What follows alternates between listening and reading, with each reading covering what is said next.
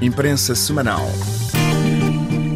Bem-vindos à revista de imprensa semanal. Começamos com o Correio Internacional, que faz manchete com o amor em tempos de Covid-19, mas que destaca nas páginas interiores realidades muito menos românticas. É o caso da fome de milhões de famílias nos Estados Unidos, já que em nove meses os pedidos de ajuda alimentar subiram vertiginosamente.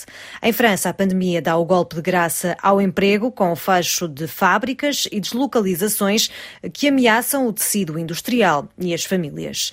O Correio Internacional tem também uma chamada de primeira página sobre o Brexit, intitulada Reino Unido, Adeus União Europeia e Bom Declínio.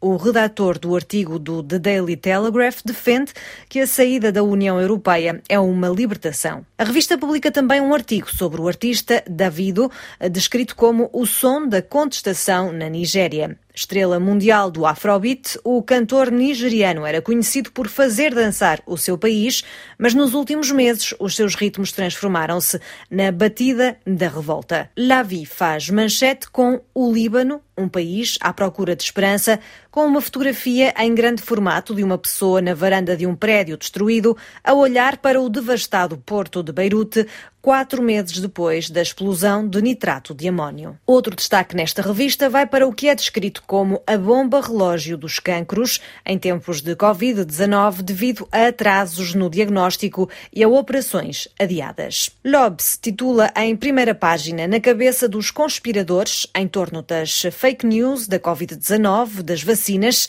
a teoria da conspiração é um fenómeno cada vez mais espalhado, alerta.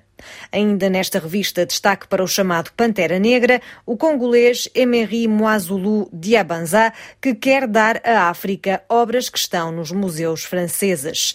Lobs publica também um artigo sobre o futebolista francês de origem portuguesa, Antoine Griezmann, que rompeu o contrato com a Huawei para denunciar a participação do grupo chinês na repressão contra os uigures.